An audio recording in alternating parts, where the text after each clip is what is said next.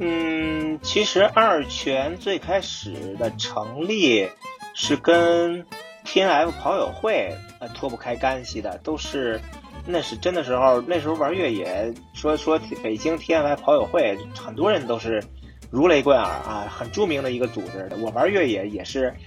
呃，虽然说玩的比较早，但跟跟他们比，可能还是晚了那么一年两年啊，他们还是玩的比较早的，但是呃，现在。二泉我是群主，所以说二泉的这个组织我会，呃，负责很多和稀泥的工作，就是把大家联络到一块儿，联合到一块儿啊。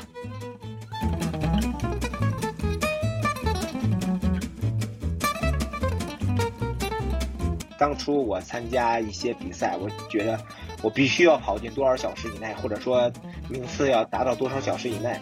当时就是有这种想法。如果说像二零一四年我参加 UTMF，然后练了将近练了一年，真的是练了一年，每周都是进行大量的训练，然后导致其实身体就已经当时已经承受不住了。所以二零一四年的 UTMF 在五十公里的时候摔了一跤，把膝盖摔肿了，所以在五十五公里就退赛了。那个比赛确实对我打击特别大。回来就跟大家做分享的时候，其实那个时候虽然说没有说把自己的那个思想根源挖的那么深，但其实已经对我有很大的触动了。就是你花了这么长时间去做一件事儿，投入这么大的精力，呃，值不值倒不说，但就是说这个事儿。处理的是不是有点过啊？当时确实有这种想法啊，虽然说对我的冲击很大，回来做分享会，呃，说到这个事儿还很激动，还流还留下了很那个，也就是还流下了眼泪，感觉。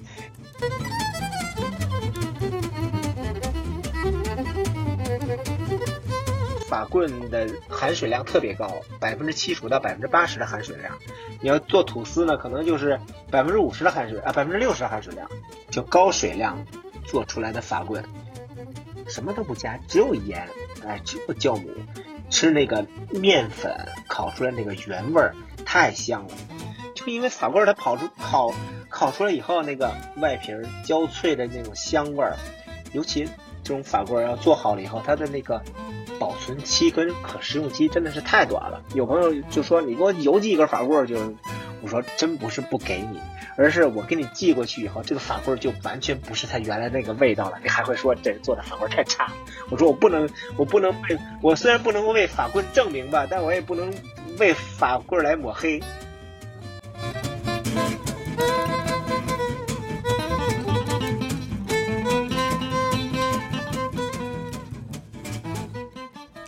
欢迎收听本期越 talk 越野的越野 talk，我是深交，我是园子。今天我们很荣幸的请到了橄榄老师来做客我们的节目，呃，相信大家对他都已经非常熟悉了，我就不过多的做介绍。那那么我们下面请橄榄老师给大家打声招呼呗。啊，大家好，我是橄榄。因为这这几年确实，其实在越野跑这个比赛当中出现的比较少啊，因为这个随着。时间的推移，这个有时候生活的重心会发生一些偏移啊，但是运动肯定还是没有，呃，在我这个呃生活当中还是没有减少哈，只是说各种各样的运动都会从事啊，可能越野跑会少了一点点。对，其实我们节目并不一定只聊越野跑，这次请甘老师过来，主要是想让他分享一下他自己特别。精彩以及有故事的一些经历和自己的生活。其实我认识感恩老师已经有很多年了吧？啊，每次提到他，都会好几个关键词从我脑海里蹦出来，例如香山石攀，呃，澡堂跑，全山地全越野，呃，还有他现在烘焙、摄影等等等等，还有山地以及山地自行车吧。那我们今天呢，其实就想围绕这些关键词跟甘丹老师聊一聊，让他分享一下他这些诸多爱好中有没有什么好玩的事儿。那我们因为明天就是香山石攀嘛，那我们就从香山石攀开始说起呗。呃，所以就请问甘丹老师，就是香山石攀这个活动或者说这个比赛是从什么时候呃开始发起的呢？以及为什么会？想要爬台阶呢？因为这个，我们自己跑越野的都知道，其实台阶并不是最舒适或者是最，嗯大家最喜欢的路段吧？您给我们介绍一下。啊，是这样哈，那个香山石攀其实当时也没有说必须爬十趟这么一个一个事儿，只是呃之前在玩越野跑的初期，我我在香山那边呃运动的轨迹还是比较多，就有的时候经常周末如果是自己一个人的话，我可能自己就呃到香山，然后嗯从香山北墙那儿就爬上去，一般来说最多也就爬爬三次。也就是极限了，然后就回家了，因为好像爬多了也挺枯燥的。但有一年就是我想想，二零一四年吧，二零一四年其实我那一年也报了很多比赛，呃，比如说那个香港的大屿山呐，然后杭州一百的第一届呀，然后都报名了。但但正好赶上，呃，我这个工作当中有一些时间就冲突了，临时加了一些工作不让请假，所以说很郁闷啊。然后就就是尤其是大屿山，哎，到现在一直也没去。呃，然后我就想，那自己给自己做个比赛吧。那个大屿山没去成，退赛了，然后机票也退了，然后杭州一百也退了，然后回头我就想，我去香山爬一趟吧。我就一趟一趟一趟爬，当时还在我们那个群里边还直播来着。我说爬第一趟了，拍个照片，每次到顶都跟那个香山香炉峰那个大石头合个影，然后就自己默默默默就爬了有七趟，然后回头。就觉得哎，这个比赛也挺有意思的啊。然后大家都在边聊，然后就我相当于也在直播吧，直播这那个时候其实还没有这个完全意义上的直播，就是爬一段拍个照片跟大家群里互动一下。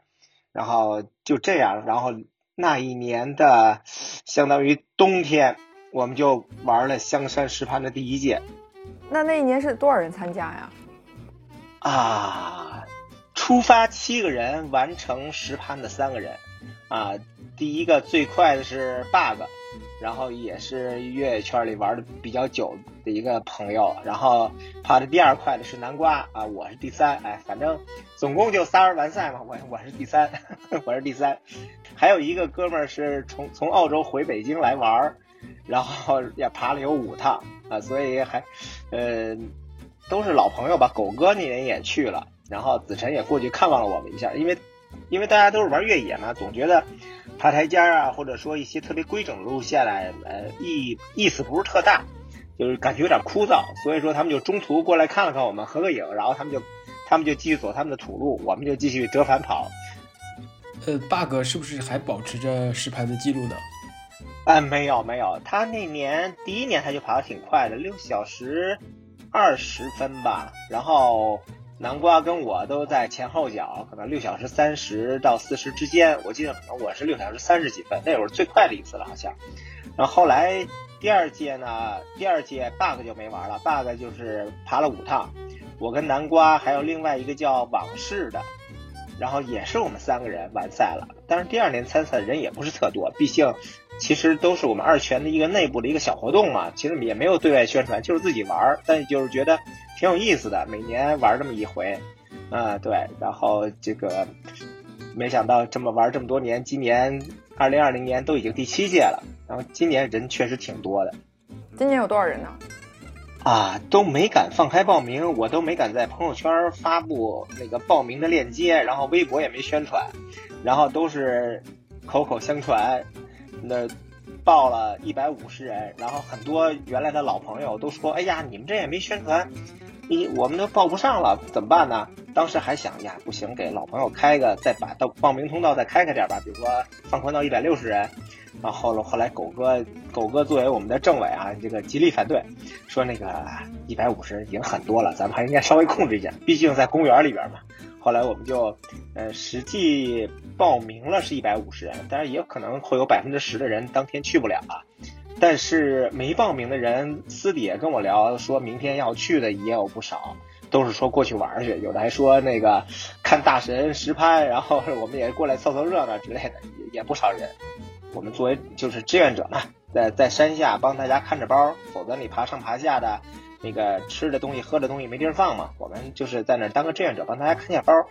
然后顺便提供一些。呃，小的补给啊，大的补给我们还是建议大家自己携带的，毕竟这个每个人的肠胃啊、饮食习惯也都不一样啊。我们还是一个自发性的一个小活动，不想办的那么太大，哎，然后对公园影响也不好，对其他的游人也不太好。我们还是想控制一下规模。那等于从今年开始，您从一个就之前刚开始是一个跑的身份，现在变成工作人员的身份。呃，对，其实我就前两届完成了实班，从第三届开始就是变成志愿者。我的主要的工作就是背着相机，然后从出发开始爬到山顶，然后再下来，大概就冠军就该差不多该回来了。我就是在山，我相当于五个小时爬一遍香山，然后在途中就拍照啊，为所有的选手拍照。之前人比较少的时候，可能拍个二三百张照片儿。然后从去年开始，我算了一下，我将近拍了得有一千三百多张照片，啊，其实就是有朋友过来就拍呗，然后双击一个广角一个长焦就拍，其实也没有什么创作了，就是主要是记录一下，毕竟大家来玩嘛，都是希望有一个在活动当中的一个照片作为纪念，所以说你也没有太多的时间找一个特别好的角度啊，或者说创作一些东西啊，完全没有，也没有时间，其实。呃，到现在应该有七年了吧？年年都是在这个时候，大概在冬天的时候做，对吧？对，十二月份的第一个周末或者第二个周末，看心情。呃，是每年到这个时候，朋友们就觉得该聚一下了，还是有一个什么特别的动力让你们一直坚持做这件事情吗？也没有吧，其实我们其实就是也没有想把这个活动变成一个有商业性质的这么一个想法，完全没有，就是觉得，呃，我们是一个小的二拳一个小俱乐部，然后每年做一个规定性的，也也不能说规定性，就是习惯性的就会做一些小的活动啊，对，就每年都要做，都已经成习惯了，好像不做就觉得缺点啥。嗯，然后其实也没有说专门去准备这件事儿，基本上就是，你像今年狗哥就说，哎呀，咱们做个小的纪念牌吧。然后有的朋友说，哎呀，我跟那是有哪哪哪的资源，咱们可以提供一些小的饮食啊，或者说一些小的纪念品啊。大家都特别热情，就是在还实盘还没有到来之前就已经开始商量这个事儿了，没有一个完全主动的，比如说拉一个群啊啊，今年实盘开到了啊，大家怎么着怎么着，完全没有，都是一个自发性的这么一个活动，大家都是希望能通过自己的一个呃相关的能力，或者说在他的工作范围之内，或者说生活圈子里边有哪些便利的地方能给，然后就就相当于就是贡献到这个活动当中去，我觉得就特别好这种氛围。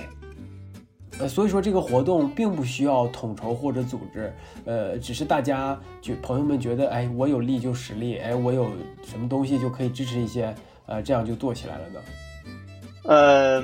有的时候还会，就最早的时候可能会说，哎呀，那个实盘快到了，那个志愿者还没落定啊，在群里边报个名吧，然后就大家统计一个表。但是现在基本上也都是就会说，哎，甘兰那天我去啊，我给大家当志愿者去。然后还有很多朋友也是第一次来的，说，哎，今天我就不跑了，我给大家服务吧。哎，山下你有什么需要的，你就尽管说，我就需要几点到啊，需要做什么工作，也尽管丰富。反正就是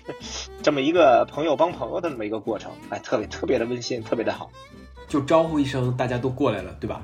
哎，对，没错，没错，也没有一个硬性的，比如说你今天得过来啊，你得过忙了。没有，就是大家谁有时间谁有空，然后就过来了。然后补给其实也是，比如说像头几年提供的酸奶，还有什么大肉大肉包子，还有枣糕，都是朋友。有的时候他的朋友其实周末也在加班嘛，正好中间空出一段时间来，然后就打个车过来给我们送送吃的、送热的补给。哎呀，就是你像大冬天在山下那么冷，站着，如果再爬下来爬山的话，可能身体还比较暖和。但是志愿者在山下站着那。穿个大羽绒服都会冻得够呛，然后他们就会给送很多热的汤啊、饮食过来，然后除了我们志愿者吃，参赛选手也都也都可以吃。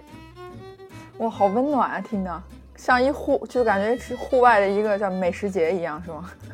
哎，对对对，反正大家就是有力使力啊，没力的那那也喊个口号呗。那那主要参加那个香山实拍的这些，就是怎么说基础的这些人群，其实都还是原来二拳二拳的这些人，是吗？呃，对，是这样的。其实二拳从最早建立到现在，有很多朋友，比如说去做赛事公司啦，做运动品牌公司啦，啊，或或者其实做赛事相关的朋友也很也很多。然后其实他的时间毕竟很有限，然后就从二泉这个。群里边就基本上算脱离出去了，啊，毕竟这个生活重心是需要改变的，不可能一直固定在一个小圈子里啊。对，所以说，呃，总体的核心的那些人也是有了一些变化的。那您都说到这儿了，跟我们介绍一下呗，二泉到底是一个什么样的神秘组织？而且还真不是什么神秘组织，其实我们，嗯。自己有时候聊天就说二泉是个什么样的一个定位呢？其实我们也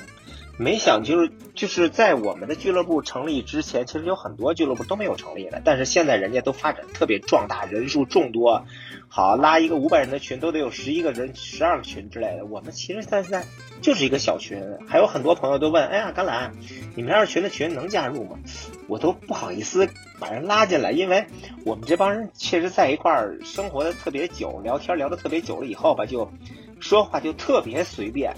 万一拉进来一个，比如只有一面之缘的朋友，没有在一块儿有很多交流交集的话，他有的时候可能对我们这种说话方式都不太容易接受，我也比较尴尬。所以有的时候我们自己聊天都会说：“哎呀，现在二泉啊有点封闭，不够开放，新鲜血液太少。”老人走了一些，新人还不见补充，所以人数一直就在几十个人，连三位数都不到。就是大家一块儿也会聊一些，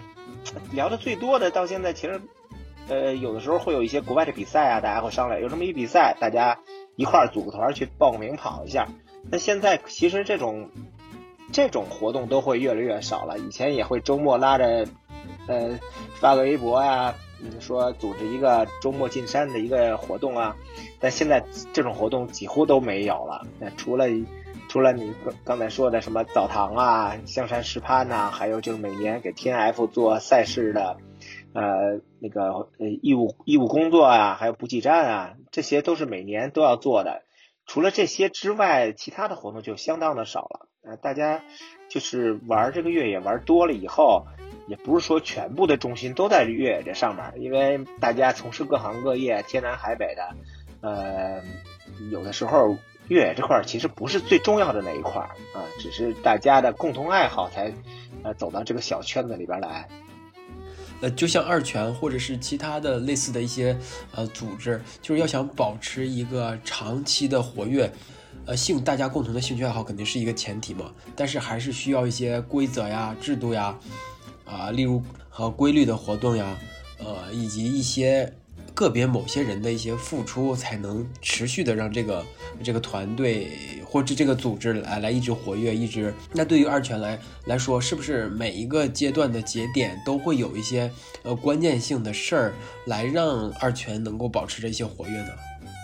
嗯，其实二泉最开始的成立是跟 T N F 跑友会。脱不开干系的都是，那是真的时候，那时候玩越野，说说北京 T N Y 跑友会，很多人都是如雷贯耳啊，很著名的一个组织。但后来由于真的就是每个人的生活重心会发生变化嘛，当时我们那个跑友会的那个会长，呃，可能生活比较忙了，然后当时就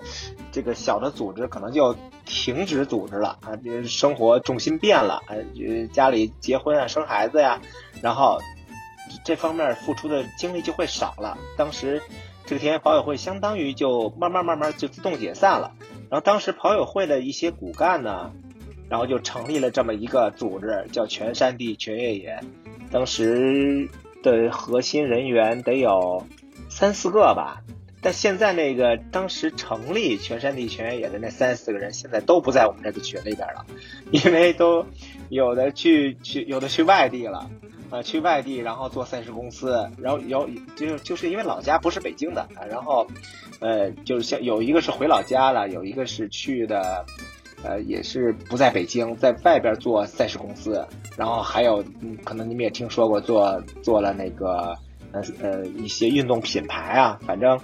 呃，走了得有那么三四个人。其实其实二泉不是我建立的啊，是他们建立的。我玩越野也是。呃，虽然说玩的比较早，但跟跟他们比，可能还是晚了那么一年两年，啊，他们还是玩的比较早的。但是，呃，现在二泉我是群主，所以说二泉的这个组织我会，呃，负责很多和稀泥的工作，就是把大家联络到一块儿，粘合到一块儿啊。那就是您现在承担起这个，像您说，就和稀泥的这角色，是不是就是也好，确实要花一些时间精力在在在在这个组织上？还好我岁数比较大，大家，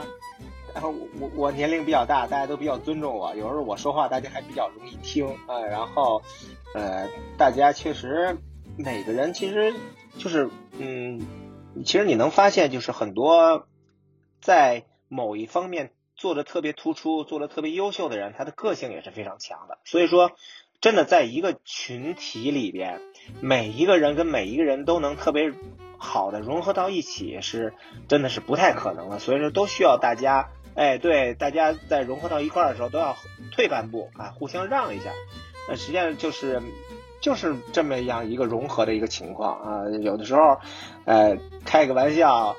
那个说点过激的话也有，但这个时候就是大家出来打个圆场什么的。但毕竟我我感觉的我们这个群还好，就是很少有过激的这种情绪的爆发。但是也有针对某一个问题讨论的时候，会讨论的比较火药味十足。但大家的对大家的度都控制的比较好啊。这每个人的出发点不一样，看角度看问题的方式也不一样。对，就是也是挺好玩的一个事儿。那二泉对北京周边的一些越野跑路线的开发，是不是也做过许多工作呀？嗯，是的，是的，就是最早玩越野的这帮，真的就是有很多是从当初徒步过来的，所以说他对北京周边的这些徒步路线特别熟悉。然后你像北京西山，然后一直往北，什么昌平，也就那些的小的山里边，他们有的时候周末就背个包就出去玩去了。然后有一些那种，呃。纵横交错的那种小路，其实走的人很少，但是他们就把这些路线记下来，然后就形成了一个相当于路书那么样一个东西。对，当时 GPS 导航这类软件还非常少，纯靠人带。就是你想了解这个路线的话，基本上就是老人带新人，不像现在，然后你让去哪儿玩，比如就跟。最开始二泉呃做的那个二号线是一样的。之前你要是玩二号线，那就是哎你找个老人带你走一趟，你要慢呢他就得等着你。冬天呢有可能他都等失温了，你已经累得不行了。那现在就是你只要用手机把路线导给你，然后你叫上，对，叫上朋友三五个人一块儿就把这个路线就玩起来了。其实就是随着这个时间啊，这个软件各种科技的发展，其实大家玩现在玩越野的这种便利度就特别高。很容易开展，很多像二号线很著名的一个路线嘛，大家很多初级跑友都把它作为一个能把二号线完成跑下来的这么一个，呃，相当于也计个时啊，比如同一个线路每年测一测啊，玩一个自测呀，都有这样的活动。其实二泉从创立之初到现在已经有很多年了，呃，在过去这几年呢，中国的越野跑发展恰好也是最繁盛。最茂密的一个状态吧，就比赛的类型、距离什么的都越来越多，而且有一些自有的国产的自有品牌也创立了，一些传统的运动品牌也会增设这条越野跑的啊产品线。你作为一个亲历者，借助二泉这个平台，做了一些参与到了呃就越野跑的发展的一个有有一个深度的参与。那在这个过程中，你有没有一些观察，或者是经历过一些好玩的事儿，可以跟我们分享一下呢？啊，对于比赛这个事儿，确实初期我们作为就是特别热爱这项运动的这群人吧，就是当玩了这个运动以后，确实玩的比较投入，然后呢，精力时间确实花费的特别多。但是就是这个某一个运动，在你人生的整个这几十年当中。它可能占的时间有的时候是挺多啊，但重心它会随着你的那个时间跟阅历的增加发生变化。就是当时我记得我参赛，确实我就认为越野赛除了工作生活之外，越野赛就是我的第一重心。我的训练，我的就是呃，不有一个话叫什么严肃跑者嘛？所谓严肃跑者，你。你就要花特别多的时间跟精力来做这件事儿，但是有的时候，比如你你是一个人，那还好说，对吧？一个人吃饱了，全家不饿。但是我要结了婚了，家里有小孩了，你可能就不应该，这我觉得是不应该花那么多的时间在这上面了。对，至少说这个重心不应该摆的太正，这个天平不应该偏太多。虽然说你说我我比如说我去。当初我参加一些比赛，我觉得我必须要跑进多少小时以内，或者说名次要达到多少小时以内。当时就是有这种想法。如果说像二零一四年我参加 UTMF，然后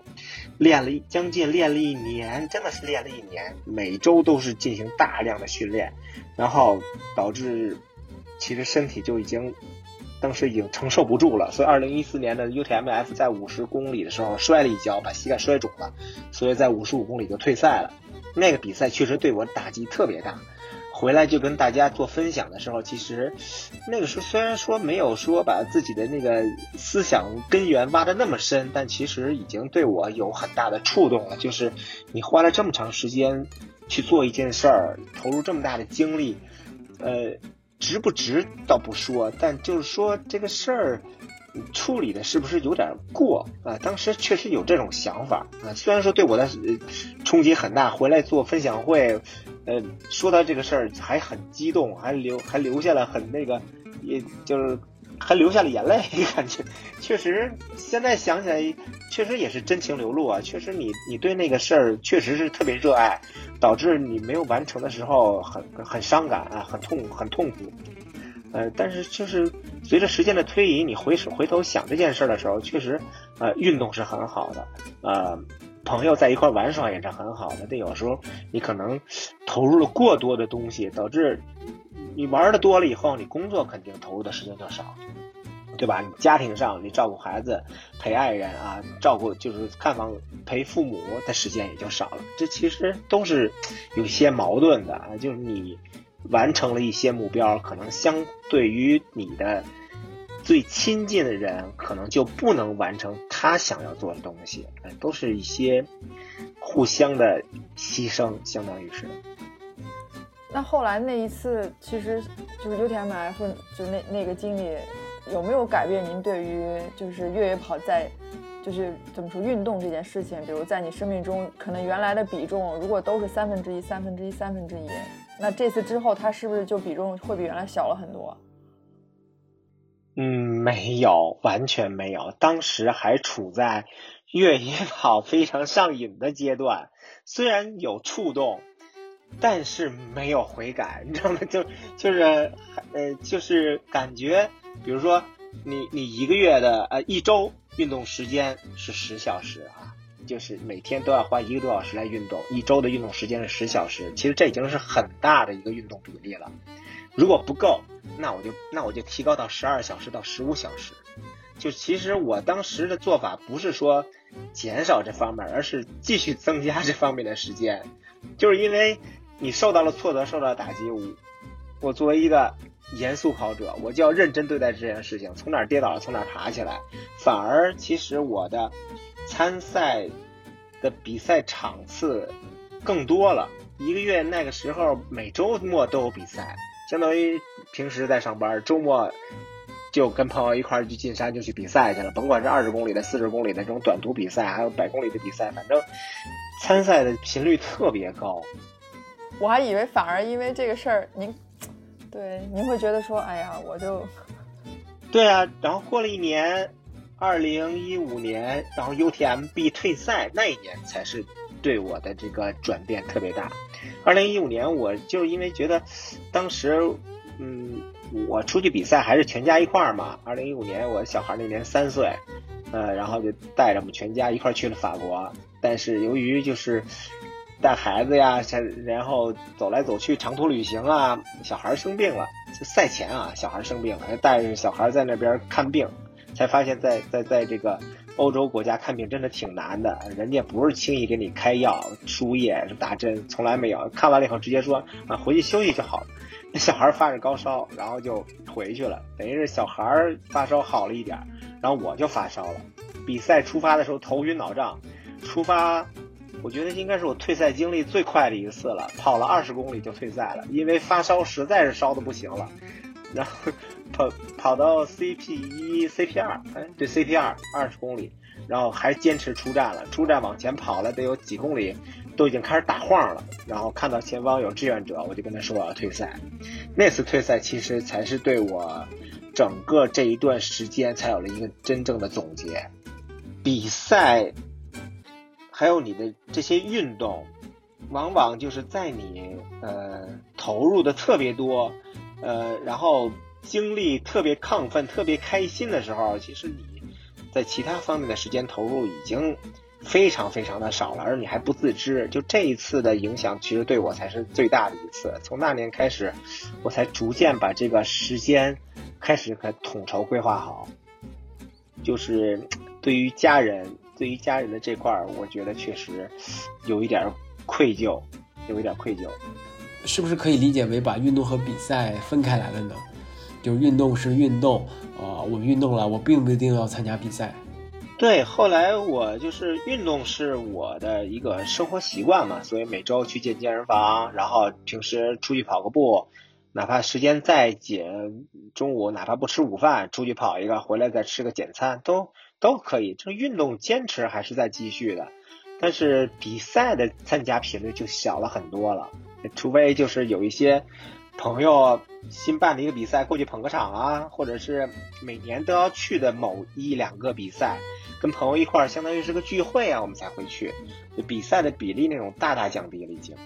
我我您刚刚这样说，让我一下想到，就今年的宁海一百吧，就是子晨他们不是去了吗？当时有一张那个照片，就看完之后真的很感触，就是子晨说，就是新老，就是越野圈的这些人同时站在这个舞台上，然后大家当时拍了一个照片，然后子晨还给我介绍说，从哪开始数往后全是我们二泉的。对对，其实今年。今年其实我也报名了，但是由于今年疫情嘛，所以我们单位就是非必要不离京的这个政策，我就没去成，特别特别遗憾。其实我不是说不遗憾，我其实没有说遗憾没参加某个比赛，而是遗憾没有跟朋友们一块去参加某个比赛。主要我觉得朋友真的是在我生命当中特别重要的一部分。那那您觉得就是对于二泉以后的发展来说啊，就是包括可能他现在的这个样子，就您有想过，比如说以后未来，就像您说，你确实可能以后生活重心会慢慢偏移。那二泉以后的以后的未来，您有想过吗？或者大家有没有聊过这个问题？嗯，确其实聊得多的时候也是跟狗哥聊得多，他其实对这方面还是有他的想法，我没有太多往这方面去想，我就是觉得，呃。保持现状啊，任由它发展就好。就是如果走到哪一天发现二泉干不下去了，那就地解散也就解散了。因为可能事情发展到某一步，你强留可能也留不住。那狗哥的想法呢，就是觉得，呃，他因为在法国留学学过运动相关的这些东西，学的研究生在那边，他其实对于。俱乐部是有他的这种想法，就国外俱国外的俱乐部这种形式跟国内是完全不一样的。呃，国外是由呃，就是咱们国内的运动发展是从上到下的，上面有命令，下面就成立相关的运动的这种组织啊，然后就开始招人。而国外不是，国外是由兴趣发展的这种小群体，就像我们二泉这样。我们有兴趣，我们成立一个小群体，然后我们就开始玩这个运动，然后逐渐大家大家把这个事儿就做大，然后才成立了相关的一些组委会啊什么，那么运动的相关的机机构啊之类的。这是其实就是因为还是方向不一样，就是大家的观念跟理念还是不一样，所以我觉得狗哥说的那种是特别好的，就是由你心中的热爱，由大家所有共同的兴趣来形成的这个俱乐部，才是凝聚力最强，才会生存的最久的。而且，还是因为这么多年了，你看二泉很少会和那种大的商业机构进行合作，因为我们觉得商业合作，我们的理念还是尽量少做商业合作，我们都是这种非商业性质的，都是公益性质的。毕竟我们其实有时候也自比较自嘲，说我们二泉就是一个非法的那个非法的那个小的组织，在一块聚到一块玩。非法民间组织就这么一个小的名称，但是我们二泉就是每年还会有一些固定的一些相当于项目吧，就是呃每年的 T F 一百，我们会当赛道的志愿者，呃布路标、收路标、指路，然后还会负责某一个补给站的补给工作，这是我们要做的，因为我们参加的比赛多，经验多，会给。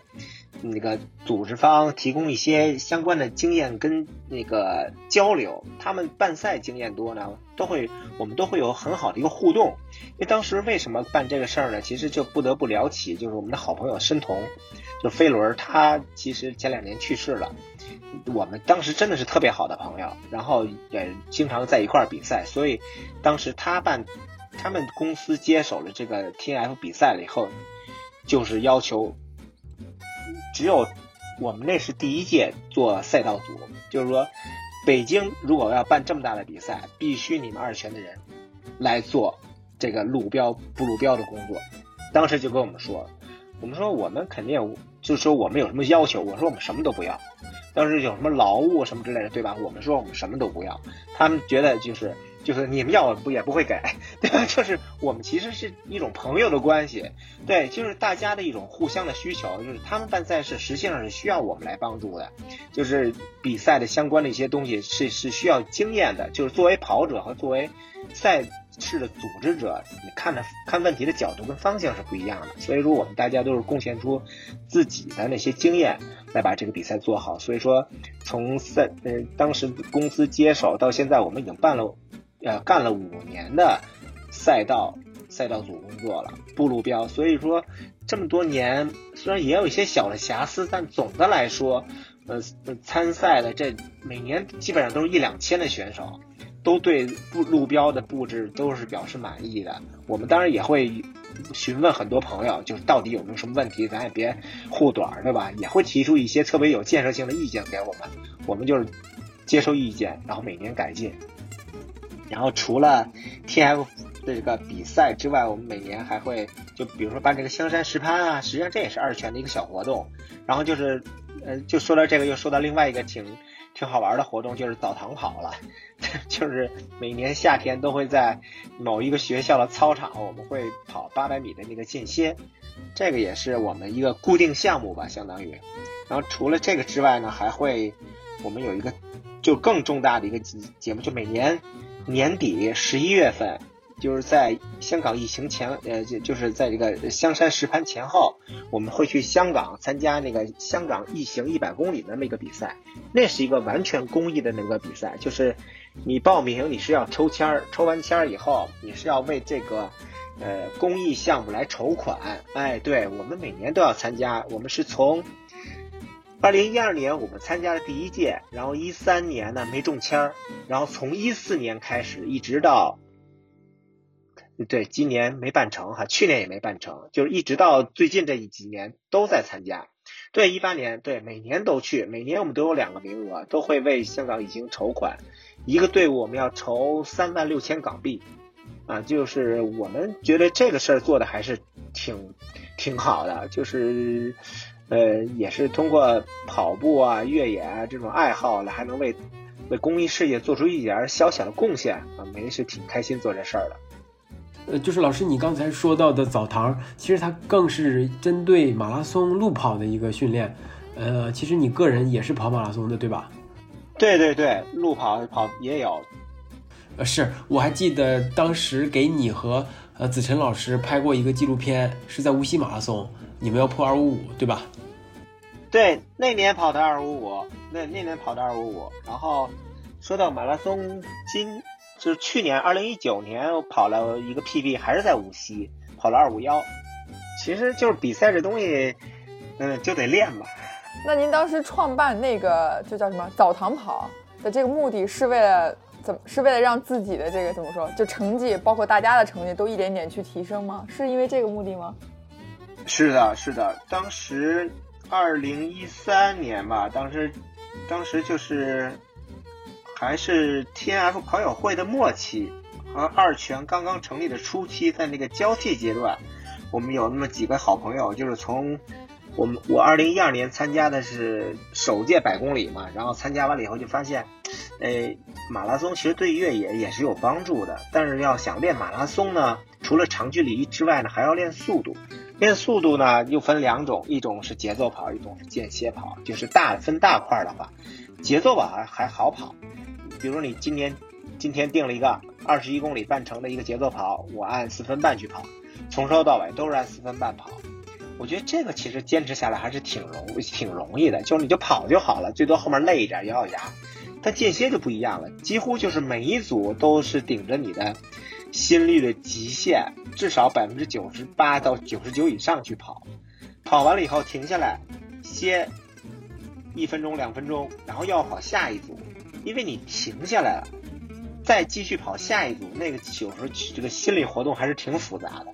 就你停下来容易，再想跑起来就特别难了。所以那从一三年叫了几个跑好朋友，我们仨人就跑啊不还不是三个人，就是约了三个人，有一个人没去，我们两个人跑的第一次，二零一三年，然后就坚持跑了八组八百米。就是你想跑十组都按照目标时间跑下来，还是挺难的一件事儿。而且第一次跑嘛，你还得，比如说我定了，我们当时定的是两两分五十。跑八百米，休息两分五十，再跑八百米，就是这种跑的时间跟休息的时间是一样的。这个叫叫亚索嘛，亚索八百是一个呃外国人发明的这么一种训练的方法。如果你按照这种时间去跑呢，你马拉松完赛时间就应该在两两小时五十左右。实际上我们测试了一下，可能会慢个十秒，也就是说你按二五零去跑，可能跑完了以后近三小时差不多。然 后我们大概测试了一下，它还是有一定的那个数据上的一个差距。对对对，所以其实那年跑完了以后，就发现就是如果你自己一个人去跑的话，我也跑过这种间歇，就是很难把十组都坚持下来。就是比如跑到七组了，顶的特别难受了，这一组比如应该休息两分五十，然后就跑下一组，可能时间一下就变成了休息了四分钟了。其实这个训练的这个效果就大大大打折扣。那如果说你有一堆人，不用多了，五到十个人在一块儿跑，到点了就开始跑，不论你累还是不累，心率降没降下来，反正下一组就开始了。所以人多，他就热闹，能互相帮助，能互相促进，所以就就慢慢慢慢人就多起来了。当时一三年我们是在北一，因为我我跟那个哥们儿跑嘛，他那时候是住在北一，所以我们就要找要那个找那个操场又对外开放的话，那时候只有大学院校。所以我们就在北一跑，后来过了几年，过了三年，然后北一操场翻修，我们就找附近，就是那一年，就是我们到了场地了，人说不让进了，那就只能找附近的一个操场，最近的就是那个北航，我们就走过去一公里，然后就在跑，然后一直就坚持到现在。但是今年疫情，所以说从一三年到现在，就今年没有跑。今年也没办法，因为我觉得未来可能再想进大学院校跑也不太容易了，可能 可能就得转战这种类似于体育场了。确实人太多了，就是那嗯夏天人最多的时候六七十人一块跑，分很多个组，确实很壮观。为什么叫澡堂呢？其实这个澡堂的名字。应该是关雅迪给提出来的，当时有这种说法，但是官人去了以后，你们这不是一帮人在搓澡吗？这是，都脱个脱个板脊呢，因为太热了，上衣都穿不住，所以提了这么一句。哎，我说这名儿好啊，真的就叫澡堂跑吧？对，但是当时说的是你们像搓澡一样，浑身大汗淋漓啊，反正确实挺好玩的。那我有一个好奇，你们都脱成这样了，这群里面，这就这澡堂跑里女生多吗？啊，确实，我们这个呃对女生不太友好。这每次其实分组分的吧，比如说我们这一组呃三分十秒或者三分二十秒跑一个八百米，那对于女生来说强度都已经相当高了。这个他们能跑三分四十就已经就已经被落下好几十秒了，所以说能坚持下来的人不多。呃，可能女生最多的时候有那么五六个，也就是这样了。确实就是，如果说你要想让这个运动人数能持续下来，必须还得有人做出牺牲。比如说你的实力，你老想练，你比如你你想练啊两分五十跑十组，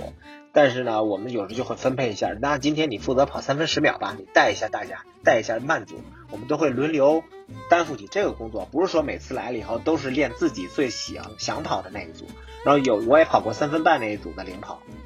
就是带着大家一块玩嘛。这种这种跑起来也有意思，就是你虽然说没有完成强度上的一个训练，但是带着大家跑完了以后也挺开心的。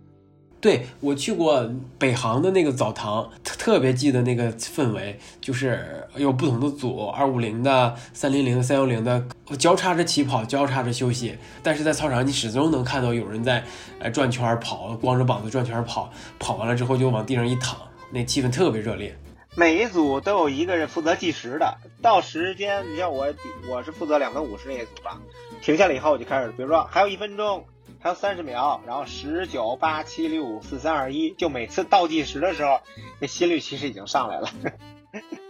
我记得每年都应该是在七八月份北马之前吧？对，因为北京的朋友们嘛，就是夏天比赛非常少，太热了嘛，所以基本上天气凉转凉以后的第一个大型比赛就是北京马拉松，所以我们这个呃速度练习也是针对北马 PB 来准备的。那那会儿就是澡堂跑的存在，给就是参与的这些这些跑友来说，您觉得给他们带来些什么吗？就比如说跟越野赛来，就之前跑越野赛来说，可能最大的不一样在哪个地方？不一样的地方，我觉得这种训练还是其实就是训练跑跑步，就是怎么说呢？我觉得跑步其实还是挺枯燥的，尤其你一个人跑的时候。但是怎么能让这个枯燥的事儿变得不那么不好玩呢？这好玩一点，就是人多了才好玩，人多了才好玩，就是互相 互相打气、互相聊天、调侃，然后这种热烈的氛围就让这个本来有点枯燥的事儿就变得好玩了。我觉得主要还是乐趣变多了。你要说训练效果，其实还在于其次，啊，主要是让这个。呃，跑步的这个交流跟圈子就变得更更大了，呃，更密切了。我有个问题特别想问一问老师，呃，你玩越野也跑马拉松，其实这两项运动的乐趣点或者是侧重点其实都是不一样的。呃，我们知道越野跑很能体验不同的啊风景或者是地形，这个可能是它的比较有趣的一点。相对于此，马拉松就会比较枯燥。但是马拉松也是有它的魅力所在嘛。那你能跟我们说说马拉松究竟有趣在哪儿？是一 PB 吗？我其实觉得就是，反正以我的这个跑步的这个观点的话，我很少会，比如说我今年要跑十五个马拉松，拿十五个奖牌，哎，我我上马没去过，我要去上马拿个牌子，我从来没有这么想过。就比如说非得去哪个地方跑一个马拉松打个卡，没有这个想法。我就是哎，今年我想。突破一下自己，哎，是看看自己还能不能再跑得更快。那我就，比如说我想跑一个马拉松，我就报名了，然后以那个马拉松的时间为终点往前推，然后推算出一个我的训练的一个计划，然后按照这个计划去实现。这个是严肃跑者可能需要做到的，就是你如果报名了，那你就认真对待这个比赛啊，你就按照这个比赛的计划去努力实现就完了。呃，这个有的时候也是。呃，对自己的一个自我实现吧，我觉得就是有的时候你可能呃工作或生活中遇到一些挫折，你可能直接想去攻克它不是很容易。你可以，我觉得可以走一个迂回的一个对吧战术，通过其他方面的一些成功来让自己增加信心，对吧？然后再。再打破这个壁垒，我觉得这是一个好的方面，不能说是，比如我在哪儿遇到了挫折，那我就放弃了，或者说我就通过跑步把这个事儿逃避了，不是，我跑步只是说，我只是通过这件事儿让我的信心更足，哎，我还是有这个实力，有这个能力，那我这个能做好，我为什么工作就做不好呢？对吧？这个其实所有的事儿都是相通的，做一件事儿，什么叫严肃跑者、严肃工作者，其实就是一种态度。就是证明我要对这件事儿，我要认真的去做，其实是一种态度啊。严肃就是在于这一点，不是说非得绷着个脸，是吧？只是你就是一定要认真啊，不论做什么事儿都是要认真，这是才是应该去，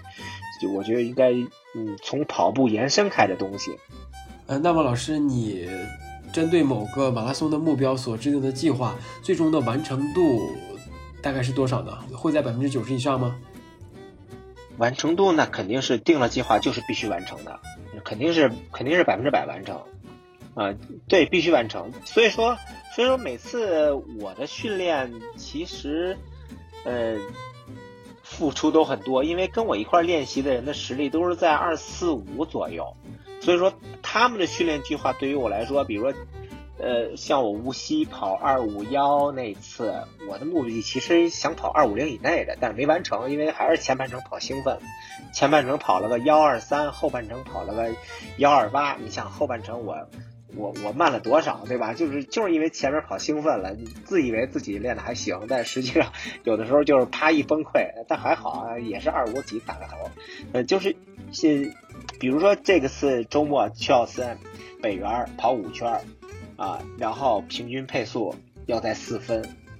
对，对于他们来说，可能他们是三五零跑二十公二十一公里的实力，对于我来说，那可能就是一个，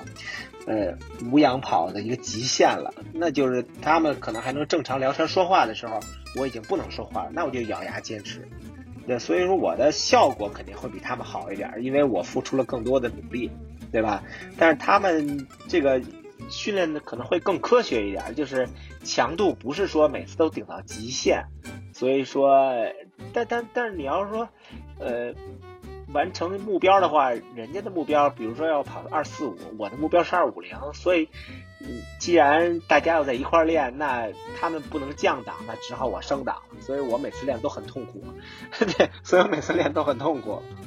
对，老师，你的膝盖是不是有一些伤？膝盖啊，说到膝盖这事儿，不能不能怨跑步啊，我得为跑步证明，对吧？就是因为我进健身房的这个频率还是挺高的，我对于肌肉训练这块还是挺重视的。但是膝盖这个应该是老伤了，我好运动嘛，我高中打橄榄球，然后打比赛打的比较认真，然后就受伤了，受伤了就是一直从那个时候就有老伤，这个那时候就是半月板撕裂，然后就是属于一个呃。说说的好听一点叫做保守治疗，实际上就是没有一种好的治疗方式嘛，来治疗半月板。所以，嗯，我上高中就有这个伤，然后后来工作以后踢球，单位有足球比赛踢了一次，然后又伤了，然后那次才是做了半月板手术。然后其实膝盖一直都是不是特别健康的一个状况，所以说如果说我要跑步的话，我就需要付出更多的努力，把肌肉练得更好，然后让它。能够更好的保护我的关节，只能是这么做。因为运动这东西想让我戒掉不太容易，所以说那你要持续运动怎么办呢？那就增加肌肉力量呗，然后增加一些小肌群的一些锻炼。对，像那个像像北医三院的运动医学，我也去过不少次，然后里边有个医生，后来也认识，但是嗯，也都聊。我去。头两年我就定期我会拍核磁嘛，就是看一下膝关节这个发展，就是说，哎呀，你这个膝关节这个状况还能跑步？我觉得走路都已经很困难才对，因为确实那个从呃拍出来的片子上看，他说这个状况应该算是一个老年人的一个膝盖的状况了，就是因为可能还是年轻的时候没太注意。受完伤以后呢，又没有一个好的治疗跟康复的手段，导致这个关节磨损确实挺严重。这也从反向证明，跑步对膝盖其实好的，对吧？对，就你其实也是看你怎么跑。就是如果体重过大，每一次落地没有肌肉力量，都是落地都是砸的话。它确实会冲击力非常大，但如果说你跑起来，你看那些专业选手跑起来其实很轻盈的，落地你都听不到声音的，就说明那种跑步的方式，它是由肌肉已经缓解了绝大部分的冲击力了，对吧？嗯，就是我觉得，嗯，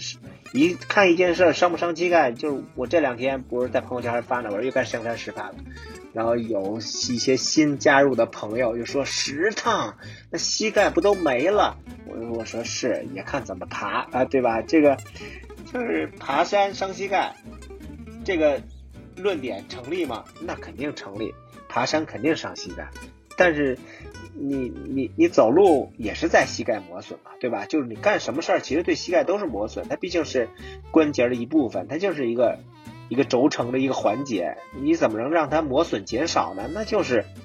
锻炼周围的肌肉，增加它的润滑度，对吧？减少它的冲击力。其实有很多方法来缓解，完全避免是不可能的。我觉得还是应该用积极的、更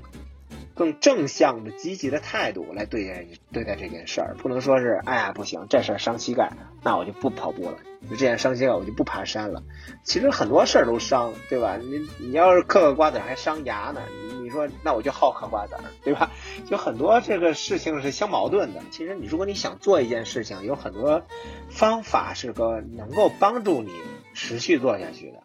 呃，想肯定还是想，毕竟两小时五十没有变成两小时四十几嘛，对吧？还是可以试一试的。因为上回跑完二五幺，觉得还是很有可能的，就因为前半程跑快了，对吧？后半程掉的太狠了，对，还是可以做。就是嗯，也，我现在也发现了，之前的训练我都是堆跑量，一个月四百、五百公里，那就是跑步跑的特别。上瘾的那段儿啊，都是我跟狗哥一块在玉渊潭，每天中午跑，每天都是二十公里、三十公里那么跑，呃，就是也不吃中午饭。狗哥那时候在公主坟上班，我在玉渊潭附近上班，我们俩就约玉渊潭，每天中午跑，春夏秋冬下雨全都跑，天天跑，每个月都在，我是五百，他是六百，都是那种状况。后来发现，哎，跑量也不是完全绝对的。我跑无锡二五幺那次，我的月跑量都是二百多公里。我有很大的一部分都在健身房练力量啊，对，练协调性，练一些动态的平衡，这是都是对跑步有很大帮助的。嗯，堆跑量只是一个比较，嗯，如果说你的意志力够的话，每天都能坚持的话，是一个对，是一个比较简单的、容易实现的笨的方法，我觉得啊，但实际上有很多高更高效的方法，但是确实也需要你有更多的呃。怎么说呢？还是意志力去完成，你你就得去坚持一个月做一次。肌肉训练也很痛苦的，尤其是做到后几组的时候，那是非常非常难受的一件事儿。但是做完之后，其实你就发现你跑起来脚就很轻盈啊，就以前跑某一个配速。感觉落地很沉。当你做完力量练习以后，做完协调性的一些动态平衡的练习以后，你发现你的协调性提高了，你跑步的效率就提高了。你使使用你用用同样的力量达到一个配速，发现哎，比之前能快个五到十秒，这确实很立竿见影的一个一个训练的方式。对，你也说自己会玩各种各样的运动。你看刚才说到的橄榄球，我记得你还玩山地自行车，对吧？还跟南瓜去过南非比赛。对对对，其实我工作之后玩的第一个运动就是公路自行车，因为我比较喜欢那种有速度感的运动。呃，之前。嗯，摩托车也玩过两年，但由于家长的极力反对，因为当时那个那时候都有一句说法嘛，就是第一批玩摩托车的人都已经不在了，就是然后又说摩托车是什么肉包铁，就是反正家长肯定还是极力反对的。我玩了两年公路赛车，然后就没玩了，所以后来想那，你什么能更接近一点呢？就觉得哎，公路自行车挺好的，正好零三年那年是非典。所有的室内运动的场馆全关了，因为我我原来喜欢打羽毛球嘛，羽毛球打的还凑合，然后就把羽毛球停了，就开始玩公路自行车，然后就一直玩到现在。虽然说现在，嗯，玩的东西我确实玩的东西太多了，所以说时间就这么多。如果说要玩这个，那其他的可能就得放下了。你说今年我公路自行车就就骑了一次，跟我的好朋友爬了一次妙峰山。爬了爬了六十分钟出头，本来想进六十的，因为以前爬妙峰山骑到六十分钟以内是应该是个基础线，然后然后那天骑了个六十一分钟，然后后来然后就就说到那个南非的那个事儿，就是因为我玩公路自行车嘛，山地其实没玩过，就是你不玩一个运动的时候，你对它是有偏见的。就我为什么不玩山地？我就觉得山地车简直太危险了，你。这这个太容易太容易摔了，但实际上玩完了以后发现它，呃，这个可能危险的方式不太一样，就是公路自行车也摔，啊，山地自行车也摔，但是公路自行车摔的概率比较小，但是呢，每一次摔的都比较惨，因为我我我公路车我参加也参加很多公路车的自行车比赛，然后摔车的速度基本都在四十以上，所以说每次摔完以后都很惨。那山地车呢？山地车就是路况的复杂，然后你有可能会参加一个比赛，几十公里摔那么一两次，就是一次比赛就得摔个一两次，但是还好，基本上速度不是特别的高，摔的那个损伤不会太大。像公路车一摔出去，可能我我的那个手变两两千块钱报废了，然后那叉子三千块钱报废了，或者说那个脚踏一千块钱报废了，就是它的那个。报废的东西，这个价值比较高，比较肉痛，不是肉痛啊，是真的是另外一种肉痛。除了身上的那个擦伤之外，然后衣服的损伤之外，然后 然后就是各种零件的报废。山地车还好，就是它的那个强度还是比较高的，基本上摔完了以后，骑推起车来还能继续比赛。然后这个，呃，南非这个山地车多日赛吧，确实是一个特别经典的一个比赛。就是我是二零一八年跟南瓜去参赛的，就是南瓜啊，他是玩了多年的山地车了，绝对是，呃，叉叉 C，他是玩叉 C，他不玩速降，他就玩那个林林道的这种穿越，主要是穿越。呃，你像看大家看那个叫什么红牛坠坠山赛，美国的那个最著名的红牛坠，那就是 DH。对，那是速降。那我们玩的不是速降，我们主要玩的是这种，呃，山地间跟林道间的这种穿越啊，叫叉 C 比赛多日赛。这个比赛叫 Cape Epic，是南非这这种多日赛的一个鼻祖赛事，绝对是经典中的经典。难怪一直想参赛，国内啊从来没有，大陆啊。大陆从来没有人中过签，香港可能有那么一两支队伍中过签儿，所以南瓜他说他也要去抽签儿，没想到他就抽中了。可是抽中完了以后呢，发现没队友，然后我就跟南瓜说：“我说你要不嫌弃，你可以叫上我。我虽然没骑过山地车，但是我有十多年的公路车的经验和经历。”然后我就买了一辆山地车，就开始跟南瓜练。然后一八年，它等于是一七年年初，初一八年的中签儿，你有一年的时间练。然后我这一年就不停的骑车，都但都是按照公路车的那种训练方式，在马路上骑，在在柏油路上骑。然后后来南瓜就拉着我进两次山，然后就给我吓坏了，就是 就是那种。那种下山，我就每次下山，我感觉自己都会摔到边上那个沟里边去，每一次都会有这种想法，就是你要抵御住心中的这种恐惧，但是就是还是自尊心比较强嘛，就是南瓜咵就骑下去了，那我怎么办呢？就深吸一口气，还不能闭眼，深吸一口气，瞪大眼睛就冲下去了，就是那种。后来发现我下山比南瓜还快，就是因为我敢放。敢放坡，敢冲速度，就当当当当当就就下去了。对，后来我下坡还比南瓜还快，但是这些技术都是南瓜陪着我练出来的。为了参加这个比赛，哎呀，简直，呃，练的真的是摔跤摔了很多次，学了很多。南瓜带着我十一在崇礼拉练了有四天，每天都是几十公里爬升几千米，就是那么那么练，爬升比相当大啊。对，就是那种。痛苦跟跑步的痛苦完全是不一样的。就是你爬山、骑车上山的时候，只要你一停，立刻就下来了，就变成推车了。你就得一直顶着高心率，一直往上爬，就是完全不能下来。你绝对不能松气儿，一松气儿肯定就掉下来。就是那种跟自己较劲，然后顶到头以后，心率一直在一百六、一百七、一百六、一百七那种，我一直顶着下。然后上到顶以后，开始下坡，各种路况啊，大石头、沙土路。那个非常陡的坡，就是你刹住车了以后，就是当我技术还完全不懂的，就是刹住车了以后，前后轱辘还在往下搓，就是那种感觉，就是还是停不住，一直还是在往下走，反正就是练各种速度。每次就是南瓜就到这个坡，然后就停下来说这个坡你要怎么下，然后他就咔就下去了，就那种高落差的石头，当你到达一个呃高落差的时候。你是看不见前面的那个路的感觉，对于你来说其实就是一个悬崖，但实际上那个落差可能有六十公分，或者说是四十公分，但对于你来说就是万丈深渊。然后他就教我用什么方法去练，除了这种实地的训练之外，我还从网上下了一堆这种视频，就看高手们怎么下坡、怎么转弯、怎么刹车，反正就是练完了以后在脑子里中回忆，然后下一次上车了以后就练。然后其实很多都是实践中出来练出来的，可是听您这么说，就其实这个山地自行车确实非常的危险。但你在骑的那个过程当中，有没有想过要就是要要么算了，或者是你有万一家里人知道这个东西这么危险？毕竟你像您说孩子也也大了，家里人还好，我这个岁数，家里人也不是太管我了。但是，但是就这个事儿，既然已经答应了嘛，我反正就是确实有的时候挺害怕的，就是那种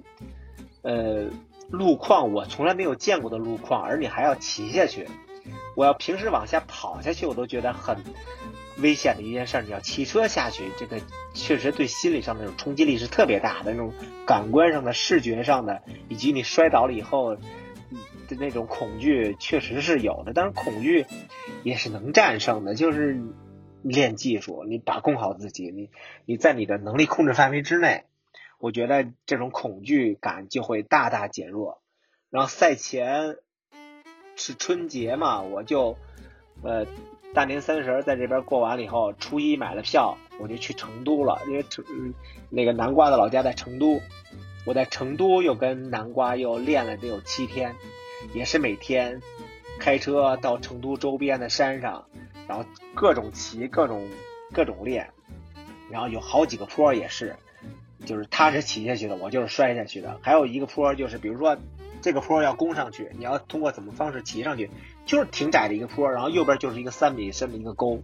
然后我就是骑上去的时候就失速了，就没控制好，啪就摔下去了。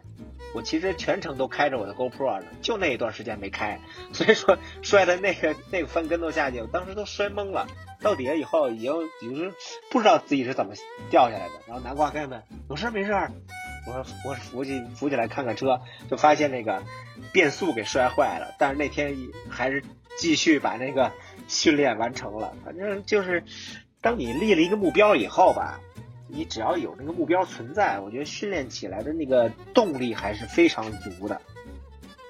嗯，因为这个比赛，对那个比赛，因为是大陆的第一个中签的，所以我跟南瓜也非常。开心，非常荣幸啊！是作为大陆第一对完赛的选手。那一年我们是第一对大陆的完赛选手，还当然还有另外一组完赛的啊。然后有一个选手呢是香港的，然后另外一个选手呢是广州的，等于是大陆那年有三个人去了。我觉得确实，哎呀，太过瘾了！这个比赛真的是太过瘾了。就是你不参加这样的比赛，你完全不知道。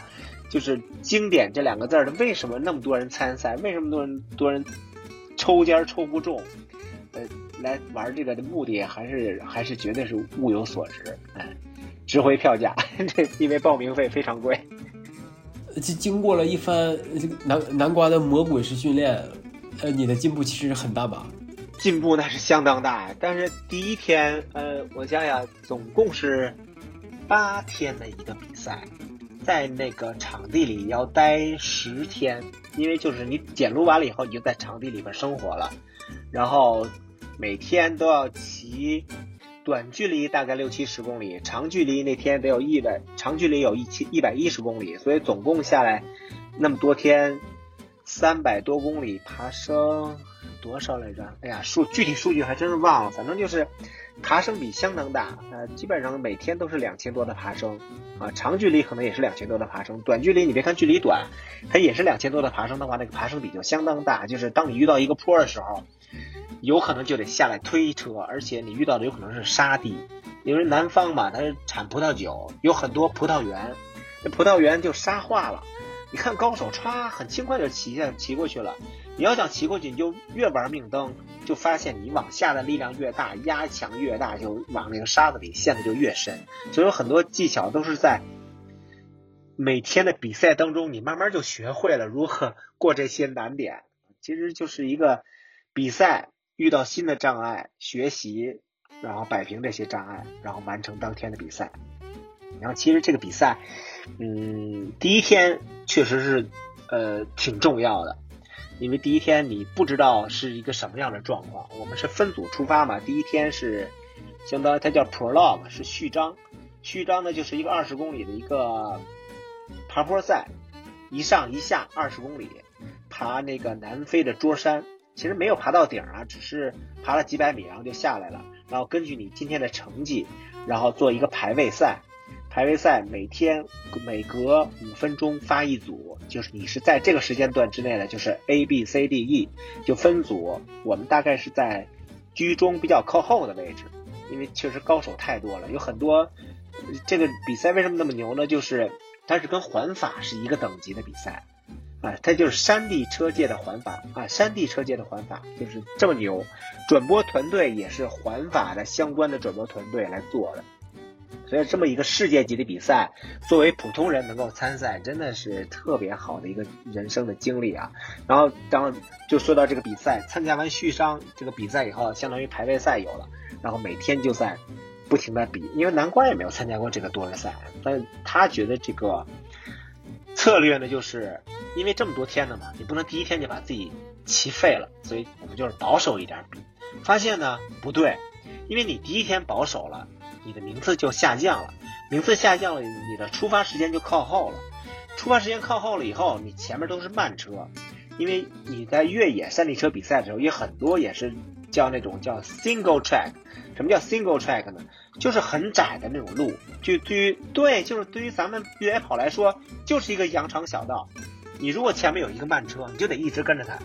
这段路爬升有三公里，你就得一直跟着他有三公里。其实你完全有能力超过他，但是他速度比你慢，你又超不过去，你只能跟着。所以说当时的策略就错了，就是你越慢，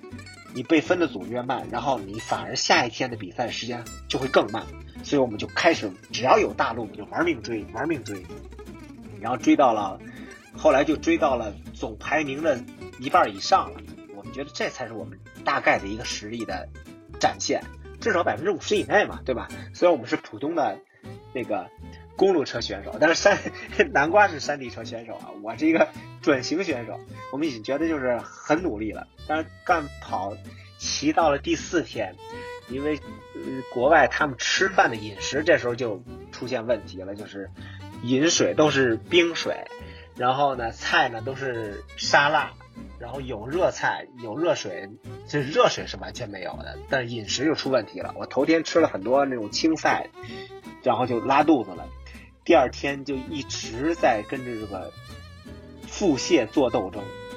就是每次骑到一个补给站，坚持到一个补给站有那种移动厕所，我就冲进去，然后然后出来以后就继续比，就是那个比比完赛以后那天就虚脱了，就是。过了终点以后，终于坚持完赛了。那天确实非常非常的慢啊，就终于完赛以后到终点，我就躺在地上完全动不了了。当时我就担心，完了，这比赛还有四天到五天，我怎么才能把这个比赛完成呢？我练了这么长时间，我我我我为了这个付出了这么多，关键是我退赛无所谓。这比赛有这么一个规定，双人赛，你退赛，你的朋友也得退退赛，也不能算完赛。等于是我们来了以后，这个第一对大陆选手完赛的这个这个愿望就不能达成了，然后然后呢，我们就就去去看医看医生，随随队的有那个医生，然后就看了看，我说需不需要做那个验血啊？我这我这种状态需不需要输液啊？医生就看了看，嗯，你现在还拉肚子吗？我说现在不太拉了，但是呃肚子也就是浑身无力。他说没事，多喝水。就是多喝水，逼着自己吃东西。我说能不能输，能不能输液？我我觉得就是当你非常虚脱的时候，脱水很严重，可能输液一下会缓解的很很好。医生就说绝对不能输液，绝对不能输液，你就回去吧。然后我就回去了，就不停的喝水，然后逼着自己吃各种主食，使劲吃，因为肉类还是消化不好嘛，然后使劲吃。然后第二天。就更虚弱了。头一天虽然拉肚子，但还不至于那么虚。第二天就更虚弱，然后也逼着自己完赛了。后来我们发现，我们看比赛章程的时候啊，看的不是特仔细。有一项就是关于退赛，有一种是强制退赛，是只要是你接受了静脉注注射，就算退赛。所以说当时那个医生。不给我输液就对了，输完液我们肯定当时就接接到了退赛通知书了，所以说所以说当时我们也觉得是那不幸中的万幸，还好没给我输液，嗯，等于坚持了两天，身体稍微恢复了一点，然后后几天的比赛又能够坚持完赛了。总之，每天的比赛都是在，呃，有很多国外的选手啊，你看他爬坡，实际上体能没有我们好，我们就咔咔咔就把他们超过去了。然后遇到了一个下坡，尤其那种十几公里的长下坡的时候，往往他们的下坡就感觉非常的 有技术含量。就是你当你下到已经失去把控的时候，你发现有一个人以一点五倍的速度从你身边超过你，然后还很轻松惬意的时候，你觉得，哎，确实人家这个确实练的还是非常牛的。哎，反正这个比赛真的 印象太深了，这一辈子难忘的比赛，而且就是。双人赛，嗯，它的美好之处还在于你的搭档，哎，就是一个好的搭档，绝对是你完赛的一个特别好的一个后盾。你看南瓜玩山地车这么多年，他修车肯定比我强，然后山路的一些经验也比我强，所以他基本上就在前面引路。然后呢，平路的时候呢，大家都知道，就是平路如果在前面高速赛道。顶峰是非常大的，他就在前面带风，我在后边跟风，我能省大概百分之十的体能，就是这么样一个比赛。然后下坡的时候呢，南瓜是属于比较谨谨慎型的，他就觉得下坡我宁可慢一点，我不能出状况。然后出状况，今天出状况了，我这个比赛就不能完成了。所以他的策略是下坡慢一点，收着一点，然后安全完赛。那我就不能了，因为我上坡比南瓜要慢，所以我下坡就玩命放。当然，这个玩命放，我也觉得就是我可能对于速度和这个危险的这个接受能力可能还是比较高的。就是同样的速度，我可能不觉得那么害怕。所以说，当有一些特别危险的大石头、大石板路的那种，呃，那种有落差的下降的时候，我就敢往下放。就老外放多少速度，我就能往前冲，一直往前放。所以就是。我对于这种放坡，我的学习能力还是挺快的。就是之前没有这么下过，也没有见过这种路况。只要有人在我前面带着我，我基本上就能跟着他下全程。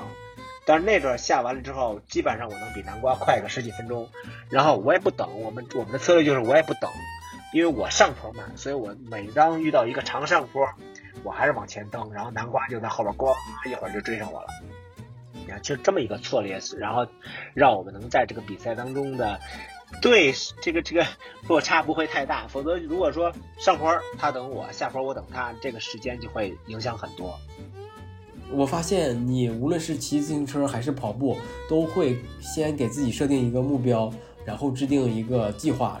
接着就是一步一步的把它全部完成。最近我也在观察到你一直在做烘焙，而且感觉也是在打怪升级一样，一步一步的在进步。哦，做面包是吧？做面包其实也是一个小爱好，也是一个小爱好，因为就是我确实爱吃面包，就是我们家里的附近的那三四家有名的面包店，我每次去都要买那么几样面包，那基本上两三天就吃完了，还觉得不过瘾。但是呢，就是它那种有一些面包店嘛，你从老远就能闻到特别香的味道，感觉就是感觉是不是香精放多了还是怎么着？而但是肯定高糖是肯定的啊，高糖高油高糖高油是肯定的，但是肯定香。这种东西就是越甜越油越香。但是你说你要是跑步或者是运动，其实对于饮食的控制还是有一定的。就是说你嗯，我不是说特别严肃的控制了，因为吃这个东西我不是特别控制。但是当你为了一个目标在训练的时候，比如我要无锡马拉松跑二五零，我就是控制吃，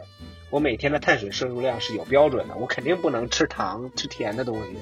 所以那个时候就开始发现，我要控制饮食、控制主食的时候，这个想要吃外面的东西肯肯定做不到的，尤其我爱吃面包，那怎么办呢？那我就试试自己做吧，等于是从一九年的十二月份。开始吧，我就想尝试自己做。然后其实那时候我老婆做过面包，我也没觉得怎么着，也没从来没想过学。就是然而家里的面包是拿什么？就那种面包机，你把面水什么都放它就搅，然后然后从搅和面到发酵到烤熟，全自动的。就做过那样的面包，然后吃的也还行，也觉得挺香的。那是我们当时最开始做面包是这么做的，后来发现这面包又难看又硬，然后比起外面的那么那么喧腾的面包，好像没得比呀。然后就开始我就网上找，因为现在这个网上资源确实太丰富了，你就可以，然后就开始我的第一次做面包。我当时做完第一次面包那照片我还留着呢，发现那就是一个大馒头，还是没发酵的大大馒头，硬硬的。然后就开始买书。买了得有十几本书，就关于做面包的。而且我我我我我买那些做面包的书都是偏欧式的，欧式硬欧，不放糖，不放油，哎，对，只有水、面粉、酵母和盐这四样东西。我就是从这个开始学的，而且揉面也没有揉面机，就是手揉，就是你通过你手对这几样东西的这个接触，然后感受这个面团儿。从稀稀的到逐渐粘合到一块儿，到最后面团有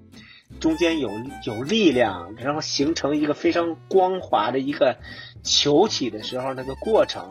我觉得是哎特别美好的那个过程。就是手揉面能够让你学习的更快，就是就是机器揉面的话，你完全不知道这种状态。我买了一本面包书，那个面包书里头说的一些专业的词儿，比如说啊，和面要和到什么状态呢？就是哎。这个面有有力量有劲儿，什么叫有劲儿呢？这个如果说没有一个老师教你，你真的是感受不出来的。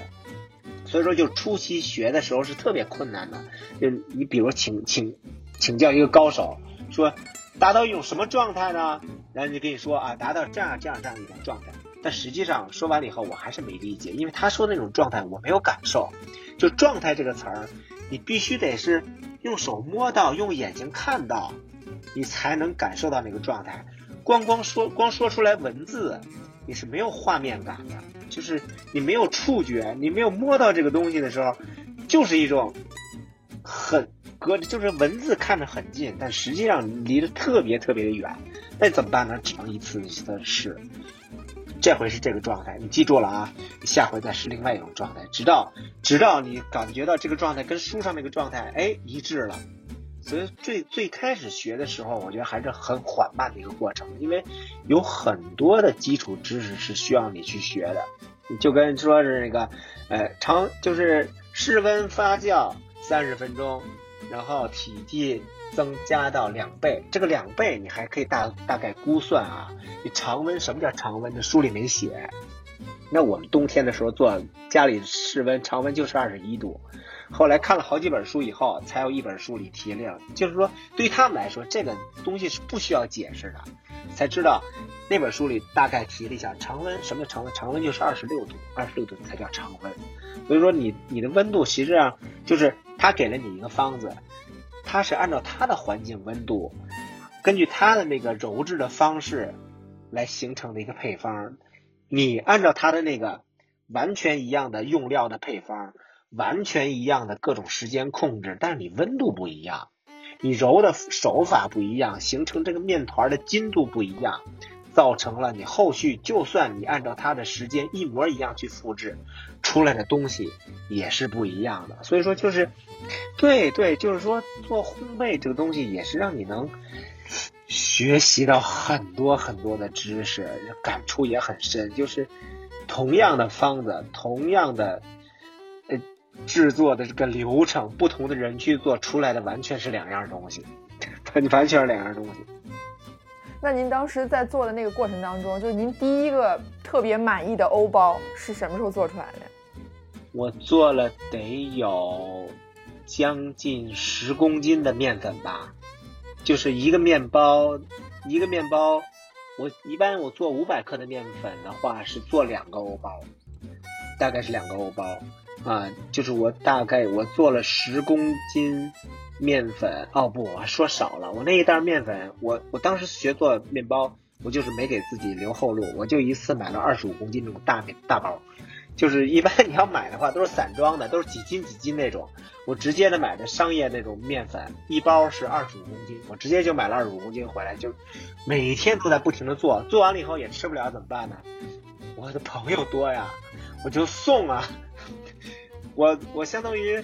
我做面包买面粉买这个烘焙的器具花的钱，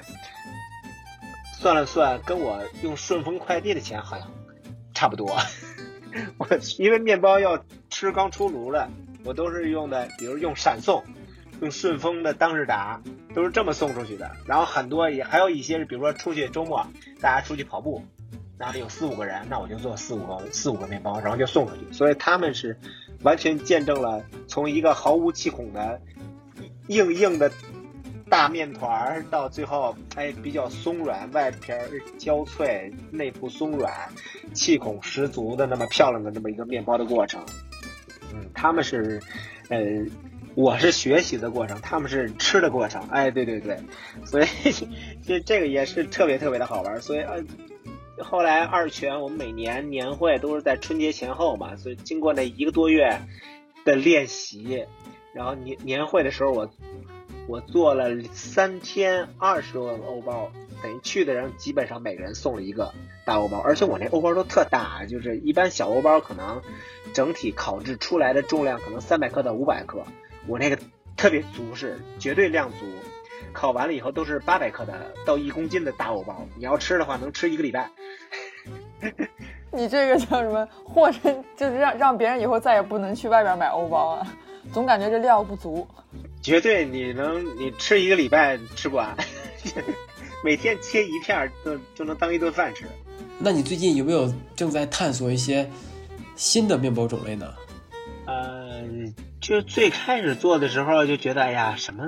面包做的更高大上一点啊？那肯定是低糖低油嘛。然后就开始学硬欧，学完硬欧以后。但是其实小朋友不爱吃这个，我闺女她爱吃吐司，我就开始学做吐司。然后呢，白吐司啊，牛奶吐司啊，到最后做高糖高油的巧克力吐司啊，太好吃了，我也爱吃，特别特别的好吃，很多很多的黄油，很多很多的巧克力放在里边啊。然后后来又开始做法棍，就做完欧包以后，我就开始学做法棍，就是就觉得我在外边就国内做的这些法棍，我从来买回来以后。我就后来后来我做完法棍以后才发现啊，就是他们就是用做吐司的方法做了一个法棍形状的那么一个吐司，是硬皮吐司，而且里边的组织呢也是吐司的组织，然后外边的割口呢也没有你应该看到的正宗正宗的那种法棍的那种表现。后来我就也是。一点一点学，就是法棍的含水量特别高，百分之七十五到百分之八十的含水量。你要做吐司呢，可能就是百分之五十的含水啊，百分之六十的含水量。我解释一下这含水量，就是一百克面粉加六十克水，叫百分之六十的含水量。你要做做这种法棍呢，就基本上就是一百克的面粉，你要加八十克，就至少是七十到七十五克的水，就水量特别高，那就是一滩泥，根本就没法和面。但是后来慢慢慢慢慢慢慢慢揉，你才发现，哎，它实际上也是能够形成它的形状的，就高水量做出来的法棍，什么都不加，只有盐，哎，只有酵母，吃那个面粉烤出来那个原味儿，太香了。你别看我闺女爱吃甜的吐司，但我做出法棍来以后，她就吃法棍，她就觉得，哎呀，这法棍太好吃了，爸爸你每次都给我做法棍吧。就因为法棍儿它跑出烤烤出来以后，那个外皮儿焦脆的那种香味儿，尤其这种法棍儿要做好了以后，它的那个保存期跟可食用期真的是太短了。有朋友就说你给我邮寄一根法棍儿，就我说真不是不给你，而是我给你寄过去以后，这个法棍儿就完全不是它原来那个味道了。你还会说这做的法棍儿太差？我说我不能，我不能为我虽然不能为法棍证明吧，但我也不能给为法棍来抹黑。我想问一下，您明天的香山石潘准备了多少欧包啊？哎呀，工作太忙了，而且僧多粥少，你要你要备一个面包吧，还不如不备的，所以我明天就不准备带了。但但最近又一直又在攻克那个什么做开酥、做牛角包，那个又是另外一种另另外一种面包啊。牛对对对，牛角包现在我做的也还行，那开酥。也是需要，反正也是逐渐去做吧。几公斤的几公斤的黄油做完了以后，练完手以后，发现就是也还是有一个质变的，嗯，从一个量变到质变，做出来牛角也还是哎又好吃又好看。就外形首先就特别漂亮，就看上去就会让人觉得很有食欲。对对对，这个外观好看，你肯定好吃。就你做出来那个样子了，它就应该是这个样子，它味道也不会差的。老师做事儿就是这样，设定目标，制定计划，然后一步一步的康康干。当你想做一件事儿的时候啊，你是发自内心想去做，你就会认真去做。这不是说别人强迫你、逼迫你干一件事儿，你是你是抵触抵触的。你抵触的话，你为什么要去干这件事儿呢？对吧？你你做这件事儿的本身就不开心。所以说你结果也不会很好。当你想做这件事儿，你做完了以后又觉得特特有满足感、特开心的时候，你就肯定能把这件事儿做好。就无论是做什么事儿，工作、学习，对吧？这都是严肃的、严肃方面的事儿。你玩儿也是一样，你玩儿有很多玩法，对吧？你玩儿什么都是玩儿，但是你要把这个事儿要玩好，其实也是很难的一件事儿。不是说玩儿很容易，你不就是玩儿嘛，对吧？那玩儿也分。很多等级的，你要把这件事儿玩好，也觉我觉得也是一件很辛苦的事儿。其实很多人，你要不仔细想的话，你觉得玩有什么难的呀，对吧？那实际上不是的，就是它也是，那这变成说教了，感觉就其实玩也是你人，你这个人对这个事儿的一个态度，也是这么一个体现。可是老师，您这么多兴趣爱好，又是烘焙。然后又要跑步，又要骑自行车，然后保不齐，我觉得哪一天您还得再去干点别的运动。就是你怎么来分配你的这些时间跟精力啊？因为人的一天除掉睡觉的时间，确实精力很有限的。呃，对的，对的，就是我学做烘焙那段时间，基本上都是在晚上十九点到夜里一点之间学。因为你计划感觉两个小时或者三个小时能做完，但实际上你的手法以及你的控制，往往就是会比你的计划要晚百分之二十五的时间。不是，实际上我不想熬夜的，实际上我不想熬夜，但是就是，但实际上夜里的时间就是只能说是少睡点觉了，因为时间就这么多。你你首先你要把你的每天的安排你要排一个序，对？必须要干的。有这些，占了这么多时间，可干可不干的，还有你想干的，你可以列出来。其实你不用也不用列表，你脑子一想哦，今儿我上班大概几点下班，然后比如说陪陪陪孩子写作业大概多长时间，或者我出去跑步带带娃出去跑五公里需要多长时间，这都是定好了的，就是肯定要做的。在肯定要做的时间之外，你还剩下的时间，你才能安排。这个安排的时间，那就你再排一个主次了。比如说，我最近我喜欢骑自行车，那我就不能跑步了，那我就不能做烘焙了。就这么多时间，你分配给了某一个爱好的时候，肯定其他的爱好就只能就砍掉了。是这样的，不可能每样都玩，每样都能让你满足，那是不可能的。那我现在就是每天早上起床，然后。我我爱人做早饭，但基本上因为我做完面包以后嘛，可能面包就是主食了，然后再再做个鸡蛋啊，或再做个别的什么东西，然后就是早饭了。然后送孩子上学，送完孩子上学回来，然后我们吃饭。我们吃完饭以后呢，有的时候我是送完孩子直接出去跑步，跑完步回来洗个澡，然后去上班，是这么样一个流程。就是就是你要如果想运动的话，这大冬天这么冷，我送完孩子到学校七点四十，七点四十我跑完步回来。可能八点半，我也不会不不也不用跑长距离，可能八公里十公里，跑一圈，然后运动运动，神清气爽，精精力特别好，整个这一天的精神都会特别好。就早上运动，相当于充个电，这一天的精神精神头都会特别好。然后上班上完班然后下班做完饭，然后晚饭的时间，可能我老婆辅给孩子辅导作业，然后我可能就做点面包啊，或者是看看书啊。时间反正你只要安排完了，就有一个主次，你需要排一个序，嗯，不可能每件事都能做，你就是有一个优先级吧，我觉得就是就是这么样一个安排。这就是老师多姿多彩，人人都爱。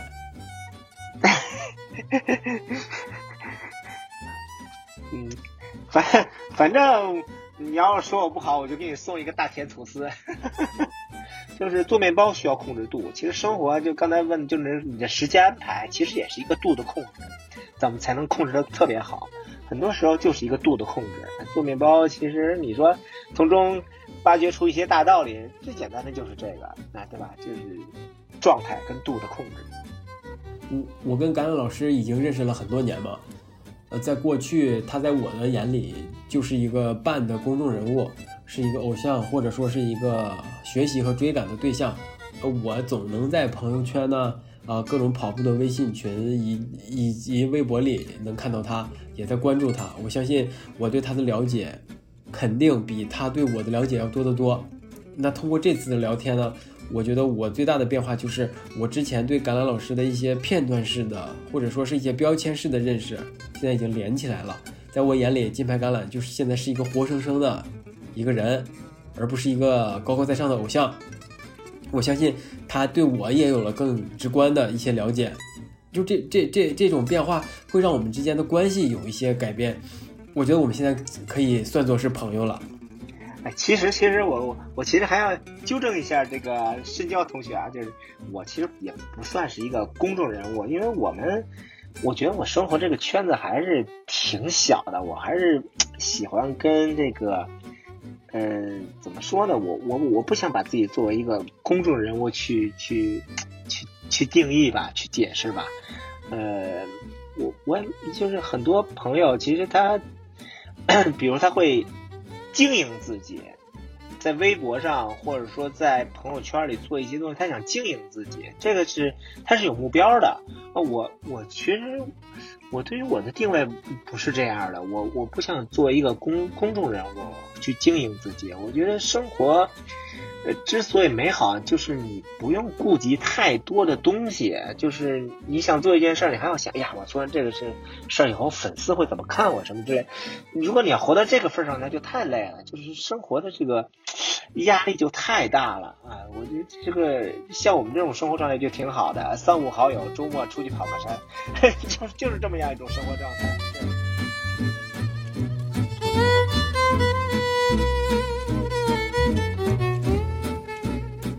上就是本期粤 Talk 的全部内容，感谢大家的收听，希望大家可以在喜马拉雅、网易云音乐、荔枝 FM、Spotify 以及苹果的 Podcast 订阅及收听我们的节目。本期给大家推荐的音乐是来自 Shawn Mendes 的《In My Blood》，希望你们能够喜欢。我们下期再见喽，拜拜。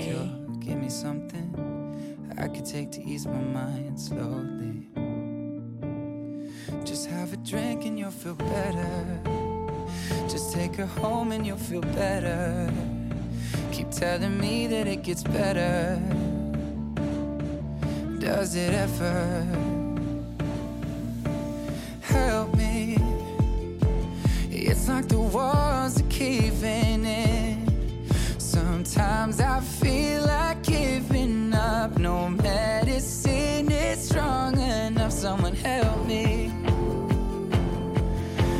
crawling in my skin. Sometimes I feel.